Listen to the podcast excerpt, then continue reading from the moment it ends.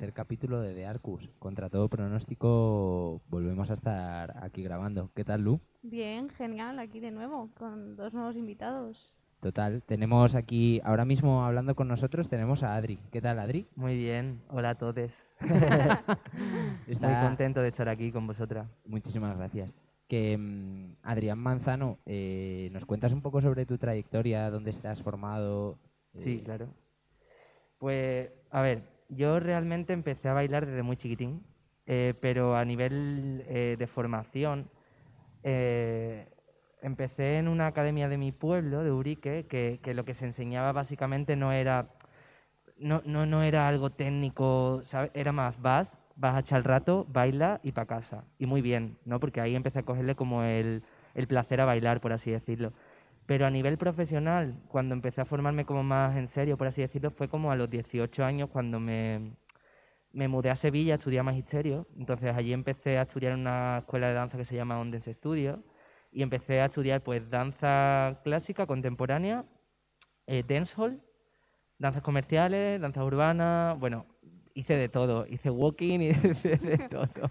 Fue un año muy guay porque como que estaba muy cansado de, de- de- no del pueblo, pero sí de estar allí metido, como 19 años de mi vida, ¿no? Necesitaba ya salir de allí y de repente descubrí como todas las posibilidades que hay en cuanto a danza cuando me mudé a Sevilla, que fue como increíble. Después de ese año ya empecé, mm, me focalicé más en la danza contemporánea, entonces empecé a estudiar en danza contemporánea en el Centro Andaluz de Danza, en Sevilla, y estuve allí durante tres años aproximadamente, eh, de becado como alumno de la, mm, parte de, danza contemporánea, y allí estudiamos como unas seis horas, horas diarias. Todos los días hacíamos clásicos, teníamos clases de contemporáneo, paso dos, talleres de creación, eh, la verdad que era un- una formación bastante, bastante completa, que yo gracias a esa formación a día de hoy puedo dedicarme a lo que me dedico a esto de la danza, ¿no? Sin esa formación y esos conocimientos eh, se- sería imposible a día de hoy. Y luego de todo esto es que yo ya voy del tirón. Dale, dale. ya Dale, os dale, a explico a, fuego. Eh, y para terminar como esta formación, eh, hice un último año del Centro Andaluz de Danza, a la vez que estaba eh, trabajando en una compañía de danza contemporánea en Granada, que se llama Date Danza. Y ya después de eso, pues de repente me aventuré en, en un concurso que se llamaba Fama Baili- a Bailar. eh, ¿A bailar? A bailar, eh, Fama en la televisión. que la verdad que... Que erais eh, todos ovejas y, éramos- y sí. iba de ir bailando por... iba un poco de pastar, de no, no. Eh, la verdad que, que la experiencia que tengo de ese concurso es muy guay, o sea, porque al, eh, al final sacas como mucho aprendizaje también, ¿no? Eh, a resolver en muy poco tiempo, a enfrentarte, pues yo ahora mismo estaría más nervioso si no hubiese estado en, el- en ese programa hablando por aquí, ¿sabes? Porque al final esas cosas también, el, el enfrentarte a, a los medios, al cómo expresarte, a, al final el programa te da como esa tranquilidad. Las tablas. Las tablas, exacto. Sí. Y, y ya está. Ya después de ese año me vine para Madrid eh, y mm, hice un año en el laboratorio de danza 180, que ahí trabajamos como con diferentes coreógrafos. Eh, nos enfrentamos como a, a- eso, a resolver un poco el material de ellos, a em, piezas que nos creaban durante 15 minutos, 16 minutos, eh, en un tiempo de dos, dos meses aproximadamente. Y luego esas piezas las presentamos en un teatro. Al final, como que, como para terminar esos estudios, por así decirlo, ¿no? Eh, este tipo de formación que hice al final del laboratorio creo que me vino muy bien, porque ya pasa, pasas como al lado escénico y es más de- de darte peso a ti como intérprete. O sea, es como un... Yo es- ese año, el año pasado, lo recuerdo como eso, como la primera vez en la que empecé a sentirme un poco más trabajando la parte eh, mía como intérprete, no ya a nivel tanto físico de estudiar en, en sala, en, eh, perdón, en, en el aula, sino ya más bien a enfocarlo hacia, hacia el escenario. Sí. Bueno, pues la entrevista más rápida de, de Arcus, sin duda alguna. Pues en cuatro vamos ya. minutos. Es que vamos. claro, me ha preguntado, o sea, me ha preguntado, ¿qué has hecho? Yo, pues venga, vos para adelante, ya voy para adelante. yo tengo una pregunta. Eh, ha sido todo rodado, ¿no? O sea, no ha habido un momento que digas, he parado y ahora qué hago con mi vida. Entonces, siempre lo tuviste claro, o sea, cuando saliste de Ubrique, dijiste, quiero bailar y, y a por todas voy enfocado a esto. Realmente es verdad que ha sido todo súper rodado, pero donde, donde yo creo que eh, el empezar esa cuesta hacia abajo, ¿no? Eh, fue la decisión, eh, cuando tomé la decisión de dejar la carrera. Porque yo me mudé hacia a Sevilla para estudiar magisterio, entonces fue un año en el que realmente mm, yo quería ser profesor, yo quería ser profesor de educación especial y yo lo que quería era formarme en eso y, y me veía toda la vida en, en clase, dando clases a niños. Entonces, ese año cuando de repente descubrí que la pasión que yo tenía por la danza, vi que compañeros míos también compartían esa pasión en clase cuando iba a recibir clase, dije, Buah, es que yo creo que de esto también se puede vivir. ¿Qué hago? ¿Qué hago? ¿Hacia dónde me tengo que dirigir para vivir de la danza? ¿Cómo lo hago? ¿no? Y ya al final, boca a boca, te va, te va diciendo, Adri, pues mira, estas clases te pueden venir bien y yo sé de un centro profesional en el que te puedes formar, entonces ya fue como, bueno, pues voy a audicionar para la, eh, para el Centro Andaluz de Danza, pero es que mi audición fue con un tema de Busta Rhyme, o sea, tú imagínate a No. mí, sí, sí, o sea, bueno, bueno, muy diferente, claro. Yo en ese momento tampoco tenía mu- muchas tablas, yo iba ahí con un montón de ilusión porque salí de mi pueblo, yo lo que quería era bailar. Y, y claro, yo era pues eso. eh, no sé, yo es que me recuerdo muy diferente a lo que soy ahora, pero al final eh, sí, eh, yo creo que me vino todo rodado a partir de esa audición, cuando los profesores decidieron confiar en mí, para adelante. Todo fue como hacia adelante, escuchándome también a mí mismo eh, con lo que quería y, y han llegado las cosas un poco así, que, que he tenido mucha suerte, la verdad, lo agradezco un montón. ¿Cuántos años tienes, Adri? 25, iba a decirte 24, pero porque mi cabeza... Eh, joder, es- es- el- normalmente eh, todas estas cosas te llegan cuando eres más mayor. O sea, so- el- de hecho, no sé si sabéis por qué estáis aquí, tanto tú como Masal, eh, pero yo creo que también sois un poco el ejemplo, ¿no? De gente joven que, que ha tenido cierta visibilidad, que la ha sabido aprovechar y que gracias a todo eso eh, ahora le, le va bien y, y puede contar algo de éxito, ¿no? O sea, me parece, me parece bestial que, que tan joven, entre comillas, entiendo que tampoco nos sacamos tanto, pero, pero Ya se las da de viejo. sí, o sea, soy, soy el más viejo de la mesa, sin duda alguna. Pero es eso. O sea, ¿tú qué opinas un poco de la visibilidad que está teniendo la juventud de la danza? Pues, a ver, em, me, me preguntas respecto a, a- a cómo estas personas, o sea, cómo estos adolescentes, estos jóvenes, se enfrentan de cara a un futuro laboral en, en cuanto a danza. O como, o como gente no tan adolescente eh, tiene más o menos visibilidad. En Al- festivales, en mm, convocatorias, en lo que sea. A ver, yo creo que hay bastantes cosas. Yo creo que hay bastantes cosas para, para adolescentes y para no tan adolescentes y para gente más adulta y para gente... Lo que pasa que sí que es cierto, eh, hace poco estuve hablando con, con- con un amigo, que creo que falta como la forma de mostrar a esta gente el camino. O sea, yo creo que hay cosas, pero no, no, no, no se enseña el cómo o dónde tienes que ir a hacerlas, ¿no? Por ejemplo, yo desde pequeño y sin conocimiento ninguno de la coreografía, siempre he tenido una curiosidad enorme con la coreografía y siempre he querido formarme en eso y siempre he querido, eh, yo me imagino un, fu- un futuro en el que quiero ser coreógrafo, pero nunca he sabido cómo eh, agarrarme a eso, ¿no? Agarrarme a cómo puedo llegar a serlo, ¿no?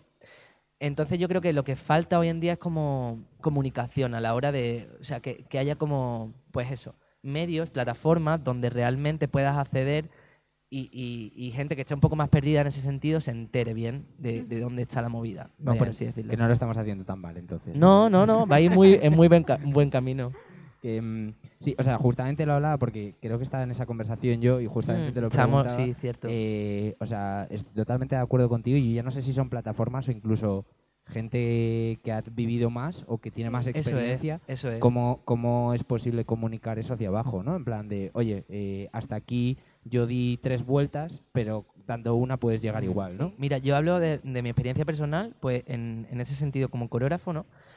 Eh, yo empecé como hace un año y medio en una compañía con Arnau y al final, eh, pues yo antes de, de estar en esa compañía, eh, lo que se refiere a los circuitos de danza, a ese tipo de ambiente, a cómo eh, eh, em, presentar tu pieza en este tipo de circuitos, yo no tenía ni idea.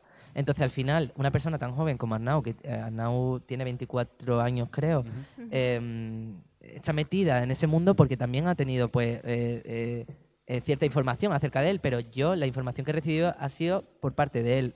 Entonces, realmente en este año y medio, haber estado cerca o, o, pues sí, moviéndome en este tipo de ambiente, eh, pues me ha dado mucha más conciencia de lo que hay, pero entiendo que hay gente que, que- que no tiene la misma suerte y, y no tiene esa información. Y que no, no Sí. tiene la proactividad que tiene Arnau, que teniendo 24 años no para de moverse. Claro, claro. Sí, pero Entonces, un poco el acceso, ¿no? O sea, el como acceso hasta a la que info- no accedes Claro. a ese círculo, esa información no está, no está Mm. a tu mano.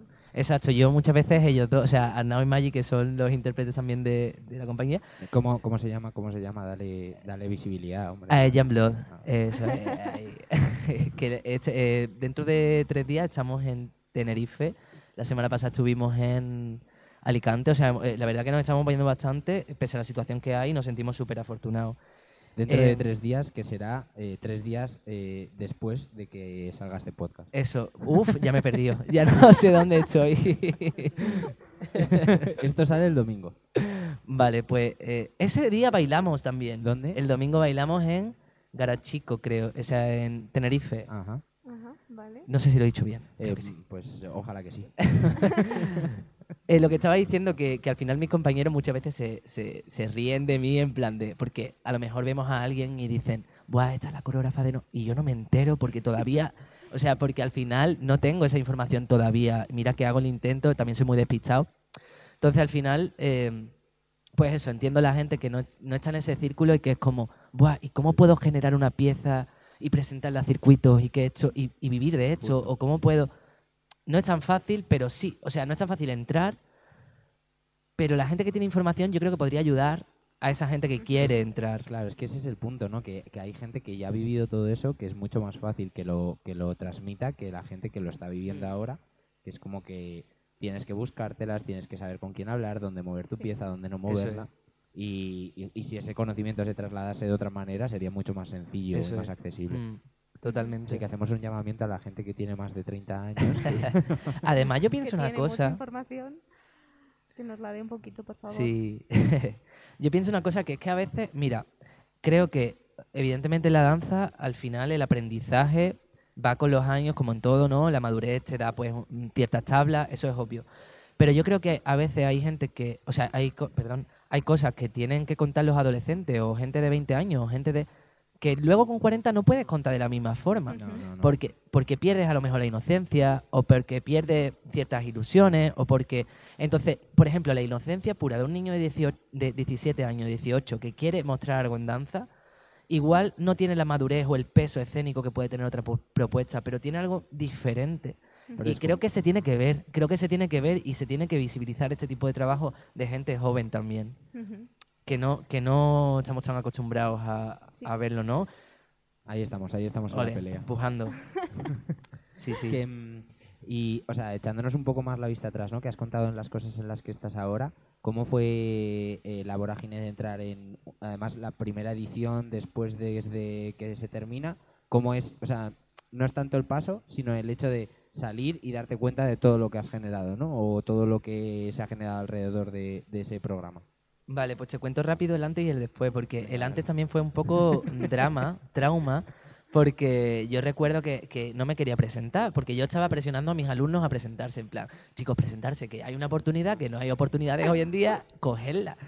Claro, de repente yo veo un video teaser en plan de hecho de patrocinando la- el programa eh, con Cala y Sandra maravillosas ahí por el suelo y digo, "Ah, yo quiero presentarme, o sea, yo me quiero presentar, ¿esto, esto qué es? Ese es el momento O en el que dices, he dado de demasiada información. Entonces, claro, entonces, claro, yo estaba en una compañía y yo estaba empezando eh, con esa compañía a hacer bolos. Era mi primer trabajo profesional como artista y para mí era, era joder, perdón, era como... Puedes, de- puedes decir. Vale, joder, era como meterme ahí de repente en la televisión. No sé si iba a salir bien o mal. Era un riesgo muy gordo. Que yo me acuerdo que cuando vi el teaser fue, puse el móvil al revés, lo puse bajo la mesa y dije, no, se acabó Adrián, no pienses ni un segundo que te va a presentar. Pero al final, entre una cosa y otra, acabé ahí dentro. Y yo me acuerdo que, que, que al principio tenía mucho miedo y de hecho tenía ganas, pero tenía mucho miedo. El miedo me podía. Y al salir, al salir, al salir de allí, Y al entrar, Al y entrar, al entrar, no, al salir de allí, de- del concurso, la verdad que eh, es un choque muy fuerte. Yo os lo puedo explicar, pero, no, pero creo que ah, si no lo viví es imposible eh, comprenderlo totalmente, ¿no? Eh, puf, no sé, son muchas emociones. Es que de repente es como si te metieran, vamos a hablar, no, no en la cárcel, ¿eh? pero es en un sitio que no tienes, no tienes accesibilidad a ninguna información, a la familia, estás ahí metido por y para hacer eso, generar presión, eh, te están viendo todos los días, al final estás siendo súper juzgado, entre comillas, por así decirlo. De repente pasas de un mundo de estar tres meses ahí, eh, se genera, o sea, tú como persona te metes en un mundo ficticio y te piensas que esa es la realidad. Esto es muy fuerte, ¿eh? es que te piensas que es la realidad. Entonces, cuando sales de ahí, el choque es como de repente agua fría, ¿no? Ya yo me acuerdo que los primeros días no quería salir de casa porque yo estaba en el pueblo y a mí me daba miedo salir de casa para por- eh, me daba miedo que la gente me conociese. O sea, no sé, era como que no me apetecía nada. Me apetecía, eh, yo qué sé, estar en mi y casa, está. claro, y del mood tranquilo. Y la primer- los primeros meses fueron muy caos. Del rollo de salir a la calle, de repente mi pueblo, pues yo qué sé, me acuerdo la primera vez que salí, un niño corriendo con una libreta, con un boli, un coche pitando en plan, ¡yo! Bueno, bueno, bueno, bueno, pues eso. Fue muy caos, pero muy divertido. También te digo que como es algo que ya ha pasado y ha formado parte de, de una, de una experiencia más, buah, esa experiencia es única y, y irrepetible, ¿no? Es muy, muy guay pasar por ahí también, es divertido. ¿Y cómo...? No, dale, Ah, dale. vale, vale. Es que, eh, no, voy a contar un entresijo. Eh, el otro día eh, no- no nos mirábamos mucho. Entonces, al no mirarnos mucho, no sabía cuándo Lu quería preguntar algo Y o a quería Jorge hablar le algo. encanta hablar. Y a mí me gusta mucho hablar. a. Eh, y, y tiré y tiré. Y antes hemos hablado de, oye, ¿por qué no nos miramos más? Vamos a mirarnos Y- entre claro, y ahora tenía una que creo que se me ha olvidado. No, no se me ha olvidado. eh, y, y estaba mirando a No, Lu. dale, dale. Que, mm, eh, o sea, ¿cómo aprovechas ese momento de saber que tienes mogollón de repercusión siendo hiper joven eh, y lo utilizas en beneficio propio, entendiendo bien eh, Sí, la palabra sí, beneficio totalmente. propio, eh, para ahí pegar un salto más eh, cualitativo? Claro, mira, a mí me ha ayudado mucho salir porque al final tienes cierta visibilidad. Hay gente, bailarines en España que ha- han- te han visto bailar, ¿no? Antes no sabía ni quién era.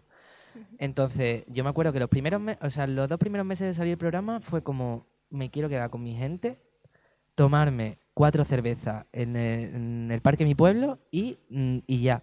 Pero, y porque me quería dar como unas mini vacaciones, ¿no? Y yo veía que ciertos compañeros míos del programa sí que estaban haciendo muchas cosas y era como, no, me quería dar mi tiempo a... Pero después de eso, pues empecé a decir, vale, Adrián, aquí que hacer algo. Entonces dije, mira, aprovecha que ahora mismo acaba de salir un programa que se te conoce un poco más, habla a escuelas de Madrid y, y genérate trabajo para poder irte a Madrid y allí eh, empezar otra, otro modo de vida, ¿no? Entonces, sí que es cierto que a la hora de dar clases luego aquí en Madrid, como ya venías de un sitio en el que se te conocía tu trabajo, era mucho más fácil acceder a, a- a poder dar clase, ¿no? O a poder dar workshops, o a poder... Pero después también puedes jugar en tu contra en ciertos ámbitos, porque yo recuerdo que he hecho varias audiciones de danza contemporánea con, pues eso, pues más contemporáneas, ¿no? De, de- no voy a- bueno, sí. Y, eh, o sea, que he hecho audiciones, que no quiero decir nombres No de, que, de, no de qué pasó, ¿no? Pero he hecho varias audiciones y lo que me pasó con esta persona fue que me dijo, cuando yo vi tu, tu, cur- tu currículum y vi que había salido un programa de televisión, dije, "Pf, este niño no sé si lo vamos a llamar. Por el prejuicio de lo que es la televisión, Ya, yo por creo, el hecho ¿no? de tener ya una imagen predefinida. y que Claro, y de que al final a ese tipo de programa no se presenta, entre comillas, llamémosle profesionales, ¿no? Eh, eh, un poco generalizando lo que sucede, ¿no? Yo lo estoy poniendo en las comillas porque no, no siempre sucede esto, Total. exacto. En mi audición hay gente profesional que se presentó y prácticamente con mis compañeros son profesionales de la danza y es así. Había Entonces, entonces claro, eh, yo recuerdo que me dijo esto y me dijo, pero bueno, fueron tres días de audición y llegar a, la eh, a la última fase, ¿no? Y me dijo eh, en la entrevista final, me has callado la boca, tío. O sea, me has callado la boca porque yo al principio a lo mejor ni te llamaba, pero fíjate que, que era un prejuicio que yo tenía también con esto y, y que no sabía eh, si iba a salir bien o mal, ¿no? Y eh, yo creo que en el mundo de la danza contemporánea eh, te puede venir incluso mal tener esa etiqueta. Pone- pongámosle comillas, ¿eh? Ya. No, o sea, lo decía también más por el hecho de que creo que también hay una parte de proactividad, o sea, que sales de ese programa, ¿no? Tendrás una fanbase X, eh, si te lo has gestionado mejor o, o peor, eh, pero que también hay un punto de que tú eres la persona que decide tu propio futuro, entre comillas. Totalmente. Que no te van a venir todas las escuelas ni de No, Madrid no, ni de, ni de- nunca. Ni de broma. Sí, yo creo además, es, o sea, lo que decías, ¿no? Que Mm. al salir de repente es como que te sientes un poco abrumado de todo lo que has vivido, de total. otra realidad, vuelves a la realidad y, y te toca decidir y es difícil, creo que es difícil gestionar eh, y ser inteligente y decir, eh, tomo un camino u otro, ¿cómo lo hago? Claro, ahora qué quiero hacer con mi vida, ¿no? Eh, ¿Qué quiero hacer? Eh, Se te plantea, ¿no? Esa idea. Y yo tuve suerte porque, bueno, suerte y porque me, sube, se- me supe escuchar, pararme y decir, Adrián, ¿quién eres? ¿Dónde, dónde quieres ir? ¿Dónde vas? Em, y dije, vale, pues lo que quiero es irme a Madrid. Cogí la oportunidad del laboratorio de 180 que, que quería trabajar con diferentes coreógrafos y para cochearme eso dije, voy a dar clases. Y luego allí audicionaré, me formaré, seguiré en activo. Pero yo tenía muy claro que quería seguir un poco por la rama de la danza contemporánea porque a nivel de danza ahora mismo es lo que más, donde más me siento identificado. Eso no significa que, que, que, que quiera dejar de tomar clases de danza urbanas o que no me o que no quiera acceder al circuito de danza urbana, por así decirlo, entre comillas. Sino que con el lenguaje de la danza contemporánea pues me siento un poco más identificado y, y, y creo que hice bien ese año, la verdad. Y estoy- no sé, estoy contento de la decisión que tomé. Vale. Eh, nada, ya para cerrar, porque tenemos que cerrar, que estoy viendo aquí los minutos y llevamos Oh. varios. Eh, Oh. No sé si quieres decir en cosas que estás trabajando actualmente o... Sí, claro. Pues mira, eh, de- desde este verano hasta aquí, la verdad que ha sido bastante chungo, ¿eh? Porque yo, marzo, abril, mayo, junio y julio, he estado parado, como todas, como todes, pero muy parado, ¿eh? Porque de hecho, en, en- a finales de junio eh, me llamaron también para trabajar, pero por miedo, yo, yo he entrado en un bucle de miedo bestia. Por miedo no lo quise coger. Y, mm, y bueno, empecé a trabajar como en agosto con, con grupos de música para, para grabar un videoclip con un grupo de música. Y ahora estoy también con la grabación de una cantante, eh, ¿Vale? sí, de Natalia Lacunza. Eh, eh, grabamos el videoclip eh, prontito y estoy, yo no, estoy, no, no, no, no bailo en el videoclip, sino que yo estoy coreografiando más bien sus movimientos. Oye, genial. A ella le apetecía mucho introducir como danza en, en el videoclip y era como, quiero llamar a alguien que, que me motive en esto y, y fue como, joder, cuando habló conmigo fue como, además Natalia, que no sé, que para mí a nivel musical me, me, me encanta, ¿no? Y ya mañana empiezo con el laboratorio de danza 180, ahora como eh, por parte de, o sea, coreografiándolo, ¿no? Entonces para mí es un reto empezar ahora mismo, donde estuve como alumno. De hecho, varios, eh, varios alumnos de ese laboratorio son compañeros, eran compañeros míos del Centro Andaluz de Danza, Claro. entonces es muy raro todo, pero lo cojo como con mucha ilusión y muchas ganas. Qué bueno. Así que con proyectitos y muy feliz porque pese a la situación esta, pues tengo cosas, no me puedo quejar. Sí, no, no, no, no paramos. Que, joder, pues muchísimas gracias por haber querido pasar este ratito con nosotros. A Eh, vosotros. Te, te hemos, vi- te hemos vacilado poquillo para lo que normalmente... Es verdad, no me habéis vacilado mucho. Nada, nada. Si es que no, no, no, da no, deja. No... Es que no paro, o sea, yo, yo eh, voy on fire. No, no, pero está genial. Que muchísimas gracias y que, y que nada, que te deseamos todo lo mejor, tío. Igualmente. Chao.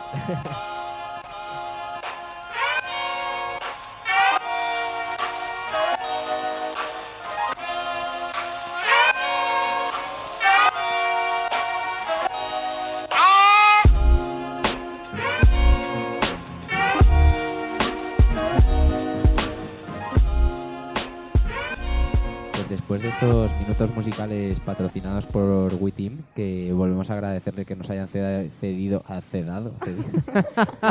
Empieza empieza súper bien, eh, que nos han cedido el espacio otra vez. Eh, gracias, Sara, te tenemos en nuestros corazones. Eh, seguimos con otro invitado, ¿no, Lucía? Sí, tenemos aquí a Marsal Font. Hola. Vamos, Lo ha dicho bien. se celebra, se celebra. ¿Qué tal? ¿Cómo estáis? Muy bien, ¿y tú? Muy bien, contento de, de estar aquí charlando un, po- un poco con vosotros. Vosotras. Qué- Vosotros. Claro, es que Adri ya se ha pasado y Ahora ya tenemos que estar súper inclusivos todos. Que genial, ¿eh? A tope. Eh, mm, cuéntanos un poquillo de, de dónde vienes, a, di- a dónde vas. Vale. ¿De dónde vengo? Lo tengo claro. ¿de ¿A dónde voy? Em, ok. Yo soy de Lleida, de una ciudad, bueno, está cerca de Barcelona. Y mm, nada, yo empecé a bailar cuando tenía unos 13 años. Eh, y nada, realmente empecé como... Claro, a ver, yo no era bailarín. Yo, yo antes era gimnasta y músico. Entonces, a mí siempre me había gustado la danza y realmente me gustaba mucho copiar coreografías de fama y todo eso, de hace muchos años. ¿De qué fama? De cualquier fama, o sea, fama 1, fama 2. No, pero ¿cuál, cuál fue el, Mm. el que te en la marcó? edición. La edición que te marcó. La edición que me marcó, yo creo que la edición 1 con Vicky Gómez. ¿Sí? Sí, yo creo que sí. Buah, yo soy de la 2, de Sergi a tope. Sí. Sí. Bueno, también Sergi muy guay. Es, es cierto. No, no, sí, pero la 1 la 1 Pero la 1 es la, uno la recuerdo bien. classic, sí, sí. Sí. Entonces yo, pues yo hacía mis cosas, estaba en, bueno, era gimnasta, era músico y tal, pero claro, yo en mi habitación y en mis ratitos pues me ponía a bailar. Eh, ¿Cuándo fue que empecé a bailar ya más en serio? Pues cuando estaba en el instituto, em, a la hora del recreo, había una chica de segundo bachillerato que, pues que daba como las clases así para los que querían bailar un poquito. Entonces yo me metí. Me metí y esa chica bailaba en la escuela en Dancescape Lleida, que es donde, donde yo empecé a bailar ya más serio. Eh, y nada, yo bailaba con ella, estuve como en primero de eso era. Y yo cuando terminó ese, ese curso, mis padres ya era como, por favor, tengo que apuntarme a, a danza. Costó, costó mucho, costó mucho, pero al final me apuntaron. Y fue como a partir de segundo de eso, no sé qué edad es eso, 13, 14. 14, algo así. sí, por ahí. Sí. Bueno, cuando- depende de cuándo los cumplas, pero sí, Claro. más o menos, Mm. sí. Pues fue cuando me, cuando me inicié ya en el mundo. Bueno, tampoco iniciar porque empecé eso que vas los martes y jueves, que vas a bailar un poquito, ay, qué guay, y que llega el jueves y dices, jo, tengo que esperar todo el fin de semana para que sea martes. Así es como empecé. Y a partir de ahí, pues ya empecé grupos de campeonato, así, empecé más horas. Eh, para grupos de campeonato necesitabas tomar las clases de, mm, de old school, de popping, locking y tal. Entonces fue cuando empecé a tomar más clases. Y también empecé en bailes latinos y al final empecé en danza contemporánea, en, en esa escuela. Claro, yo realmente solo bailaba en mi escuela. Yo estaba ahí, estaba en mi ciudad y pues lo que hacía era estudiar y después me iba a bailar por las tardes, así como hobby. Llegó un punto que ya empecé a pensar, "Uf, es que realmente esto, esto va conmigo y realmente yo quiero hacer esto. Eh, entonces, pero no, como que no sabía cómo. Entonces yo iba haciendo, iba formándome, iba bailando mucho, em, hasta que apareci- apareció Fama Bailar. Eso fue como mi punto de partida al mundo más profesional. El regreso. El regreso, eso es, el regreso de Fama Bailar. Em, claro, ¿qué pasó? Yo estaba en la universidad estudiando algo que no me gustaba y yo estaba... O sea, ¿Es decir que era? era nutrición humana y dietética. Entonces, esa época de... Bueno, época. Ese tiempo yo lo pasé mal. O sea, lo estaba pasando mal porque me pasaba muchas horas estudiando. em, entonces, no bailaba todo lo que quería y tampoco estaba estudiando algo que quería. No sé por qué cogí eso. Bueno, No- como, no- como la A ver, con mayoría. 18 años yo no sé lo que quiero hacer, Claro. solo sé que quiero bailar. Entonces, bueno, me acabé metiendo ahí y fue cuando salió el, el anuncio que ha hablado mi compañero Adrián antes de, de Fama Bailar. Sí. Yo dije, wow, yo, yo quiero esto, yo quiero esto. Entonces yo me presenté, yo recuerdo presentarme al, al primer Fama y no me cogieron. De hecho, cogieron a Claudia Riera, Sí. de hecho, ella me estaba acompañando a mí al casting. ella estaba acompañándome a mí. A Adri le teníamos hasta este momento con un bozal aquí, ¿eh? Hasta, hasta que... Él quiere hablar un poquito más. Y nada, yo pues la cogieron a ella, ella salió tal, y yo pues seguí con mi vida, seguí con mis estudios tal. O sea, que ahora mismo podría ser bailarina de Lola Índigo y... Podría ser yo la bailarina de Lola Índigo, sí. Sí, sí, sí. Y mm, nada, fue la segunda edición ya que fue como, por favor, o sea, necesito esto para salir de la universidad, de, tal, de todo lo que estaba haciendo que no me llenaba para nada y que no me ayudaba para llegar a lo que yo quería ser. No sé si me estoy explicando. Sí, sí, sí. Entonces llegó el casting de Fama a Bailar número 2. Y fue cuando dije, let's do it. Y ahora en serio. O sea, como que el año que entre Fama y Fama me formé mucho y estuve mucho más centrado. Entonces fue como, tiene que ser ahora la buena porque es lo que necesito. Hice el casting, tal, pasé la final, no me cogieron. no me cogieron. no me cogieron de primeras. Entonces yo seguí la universidad tal, después sí me cogieron, me llamaron, pues creo Sí, que entre un mes después, algo así. Pero claro, yo entré y di- dije, "Pff, es que voy a durar una semana, porque Sí, por- porque la- por la recencia que tiene al final la gente que es, entra de nuevo es, es, más es. complicado. normalmente, o sea, la gente que entra más tarde no tiene tanto apoyo de la audiencia, tal, entonces, pues te puedes ir rápido. Pero no pasó, entonces seguí ahí en el programa, la verdad que bien, estuve, estuve bien, estuve cómodo, estuve haciendo lo que sabía hacer y me funcionó. Así que yo, yo estuve bien ahí dentro. Y ya está. Ahí fue como mi primer paso al, al mundillo más profesional.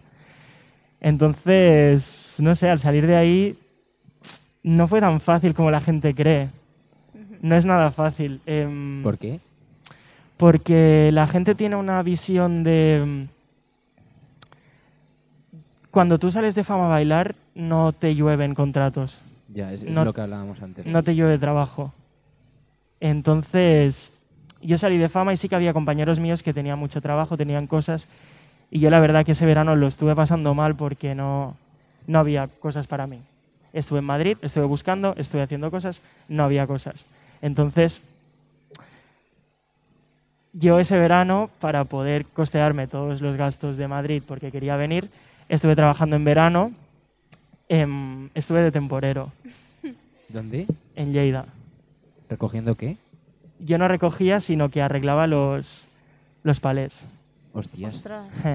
¿De, de qué? ¿De fresa? De, de fruta. O de sea, fru- de ya fruta podía en ser general. peras, eh, manzanas. Qué fuerte que esté contando esto en un podcast.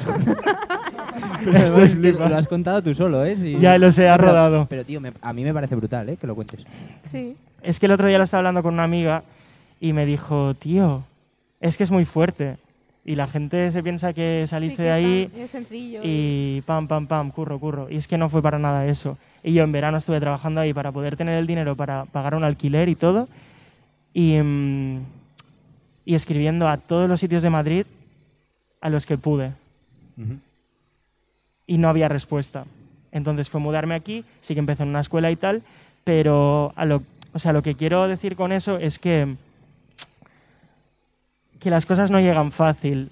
O sea, y que por salir de un sitio y, y no tener curro no significa nada. O sea, no, no, no sé cómo decirlo. No, pero Que sí, o, no- sea, o- o al menos como lo estoy entendiendo yo, ¿eh? Pero que el hecho de tener la visibilidad esa tan bestia la intentas aprovechar, pero que aun y aun teniendo esa visibilidad Eso es, es. tan sencillo. Eso es. Que al Yo final, creo que al final en la vida pues eh, eh, eh, aplicable a todo, ¿no? Que es verdad que si no intentas no consigues las cosas, pero aunque lo intentes o aunque eh, tengas ayuda, pues aún así necesitas esfuerzo, ¿no? Eso es. Y que un bailarín siempre asocia como su valor como bailarín en curro. Y en el reconocimiento. Que eso Y en el reconocimiento. Eso es. Eso es. Y, y yo he sido el primero que ha hecho eso, ¿eh? Y, hostia, no tengo curro, eh, no sé qué. No. O sea, tú haz tus cosas, hazlas bien, eh, hazlas, hazlas bien, haz las cosas que realmente te muevan sin, sin buscar, sin, sin un inte- interés, ¿sabes? Y así realmente es como llegan las cosas. Tú haciendo las cosas que te gustan, las cosas que tienes ganas de hacer en ese momento. Y va a llegar un punto, o no, pero puede que llegue el momento en que alguien se fije en ti y de ahí empieces a trabajar. ¿Cuál fue el punto de inflexión de lo que comentabas de estar de temporero toda, todo ese verano, ¿no? Eh, ¿Cuál fue el punto de inflexión que dijiste a tomar por culo? Vamos para adelante. O sea, Vale. que siempre lo hay, ¿no? O, sea, o hay como un, Sí. un microchip, no o sé. sea, que ¿te refieres al, al- al punto de inflexión de pasar de la fruta? A, a Madrid? Eso es, a decir Vale. Madrid con todo. Mm, Realmente yo sabía, o sea, yo tenía en mente a Madrid con todo desde el momento en que entré en fama. Antes de entrar yo ya dije, si entro, tengo que aprovecharlo y cuando salga de ahí, ya sea una semana, dos semanas, tres semanas, tres meses, yo tengo que salir y tengo que buscarme las castañas. Entonces, fue eso, fue el momento de salir de fama. Yo realmente me puse de temporero eh, para, mm, para poder pagarme las cosas porque yo ya tenía en mente que iba a ir. Entonces ya desde el punto que estaba en el programa fue como, yo me voy a Madrid y voy a, voy a hacerme ver y voy a, puede que funcione, puede que no. Si funciona, perfecto, si no funciona, pues vuelvo a casa. Sí, entonces eso, el, no hubo un punto de inflexión, sino que ya lo tenía. Ya lo tenías. Ya ahí. lo tenía. ¿Y, y cuál fue como, o sea, la primera oportunidad que se te presentó que dijiste, bien, ya mm, voy a encarrilar, estoy en Madrid y... Vale. Em, ese momento, o sea, fue cuando me ofrecieron ya dar clases aquí, que, o sea, realmente yo escribía muchísimas escuelas, pero solo hubo una que me citó para, mm, para dar clases en, en esa escuela y tuve la reunión y de ahí ya empecé. Entonces yo realmente los primeros, los primeros meses eh, solo estaba aquí para, o sea, dando clase y recibiendo. Eh, entonces eso fue como lo primero. Después ya empezaron a salir cosas como Operación Triunfo, estos, estos trabajos que... De programa en programa y tiras porque te toca, ¿eh? Bueno, bueno. Hubo un tiempecito entre medio de, de temporero. hubo, hubo unos cuantos palés que Sí, arreglar. hubo unos cuantos palés y palos que me dieron. Entonces, es eso. Realmente yo creo que todos los curros que me han salido a raíz de, de yo estar en Madrid han sido porque yo he estado haciendo mis cosas y grabando mis cosas y, y creando sin esperar nada a cambio, sino voy a hacerlo, tengo ganas de enseñar esto, em, lo voy a publicar en las redes sociales, que es un escaparate increíble en el 2020. Entonces, a partir de ahí empezaron a, a sonar campanas.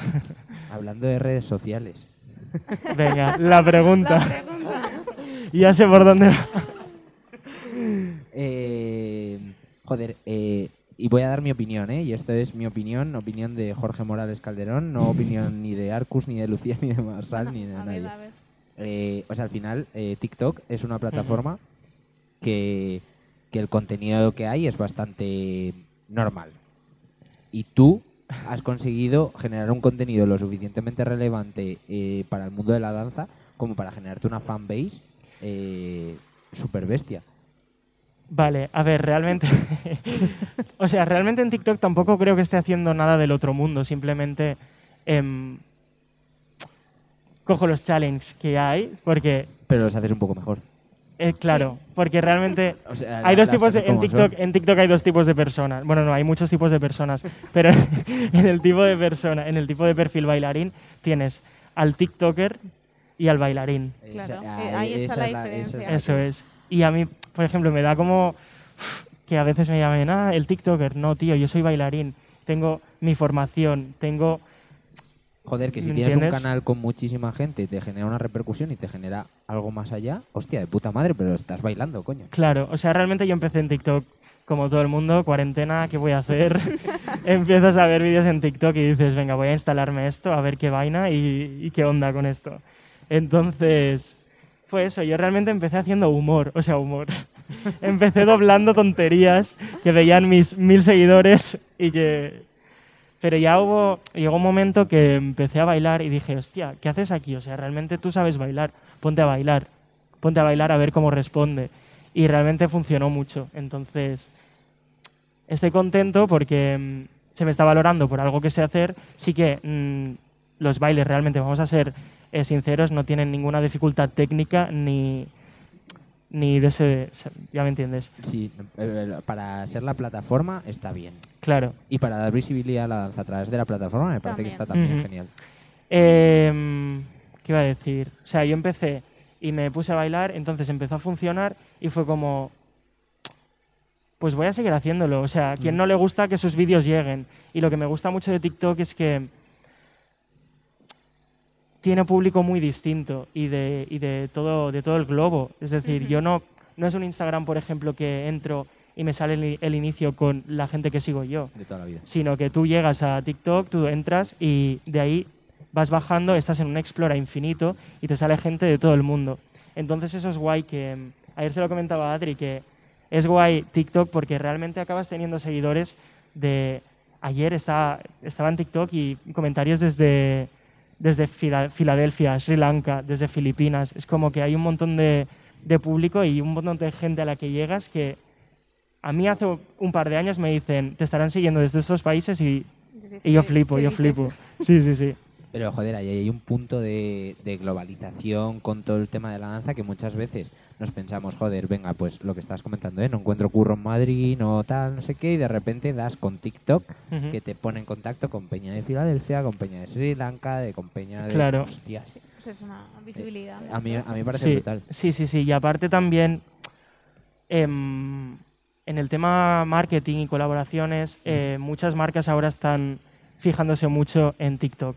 Entonces, están súper interesados en, en colaborar con gente que, que tenga TikTok, tenga seguidores y tal. Entonces, es un motivo más para no dejarlo, porque yo realmente sí que voy bailando y tal, pero es que de repente escribe una marca con nombre y te ofrece X y es como que son cosas guays. No, y, no, y eh. más ahora en estos tiempos que un bailarín, bueno, somos todos bailarines aquí, sabemos lo difíciles que están las cosas y, y lo difícil que es ingresar.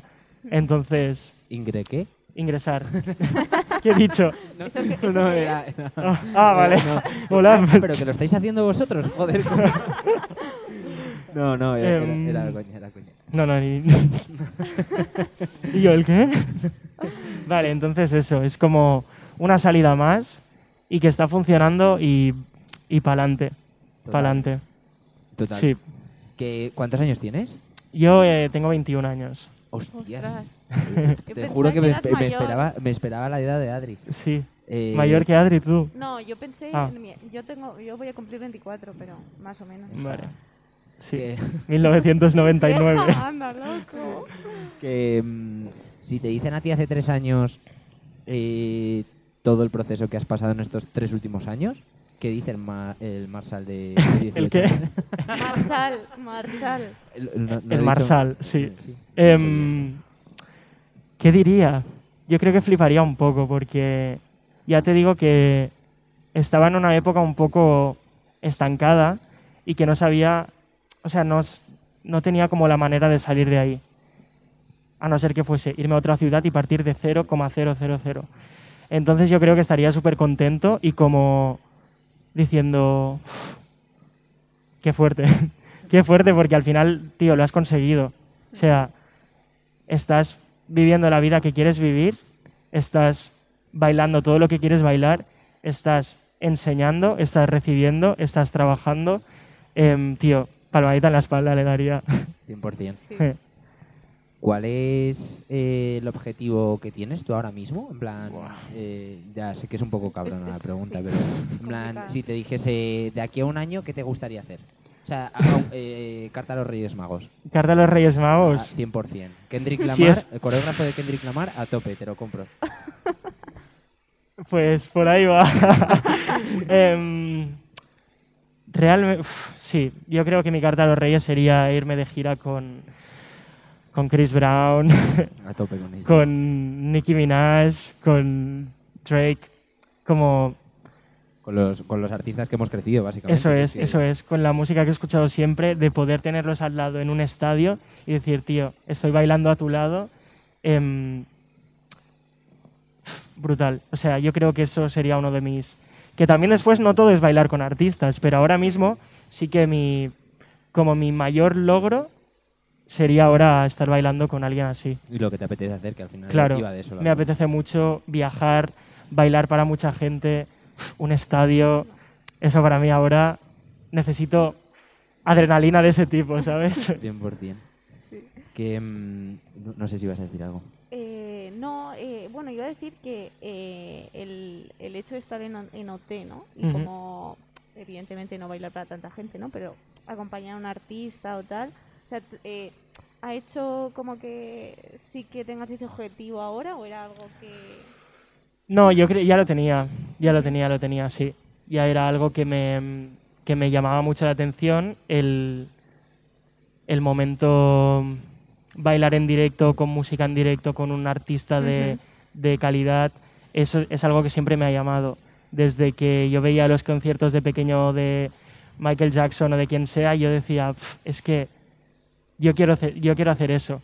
Entonces ya me viene desde pequeño que, que quiero eso, quiero bailar al lado de un buen artista, de De alguien que te motive y que te, y que te inspire al final, ¿no? Sí. No solamente el hecho de bailar, sino que, de, que escuches su música y digas, ostras, eso es. me inspira. Sí, claro, obviamente el artista debería gustarme muchísimo, debería inspirarme mucho Ujú. para yo sentirme realizado y haciéndolo, o sea, viviendo la vida que quiero ahora mismo.